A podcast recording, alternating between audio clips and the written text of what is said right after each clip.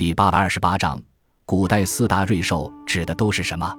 四大瑞兽又叫四灵，是中国古人认为象征祥瑞的四种动物，分别是龙、凤、麒麟、龟。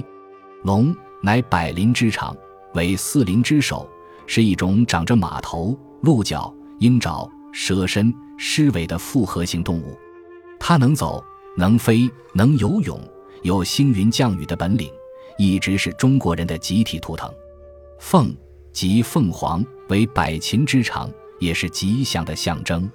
这种鸟外形大体上是一种长了机关的孔雀，其一向是祥瑞的象征，另外也常用来象征男女间的爱情。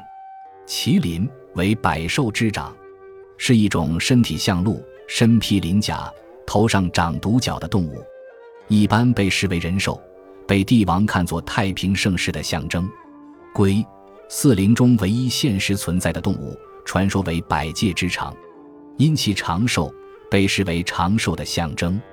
另外，稍晚在道教和天象上，又出现了青龙、白虎、朱雀及凤凰和玄武，一种由龟和蛇组成的灵物组成的另一套四灵系统。